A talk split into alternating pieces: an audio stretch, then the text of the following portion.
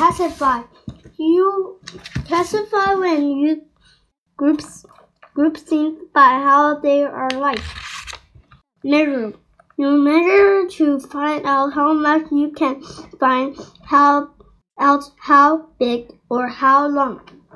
You can find out how many you can find out how you can find out how hot or how cold. Infer infer. You infer when you use what you know to tell tell why things happen.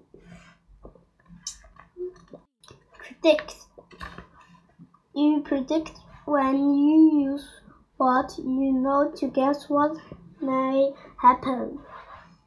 Communicate. You communicate when you share what to what you know. You may tell others or show them.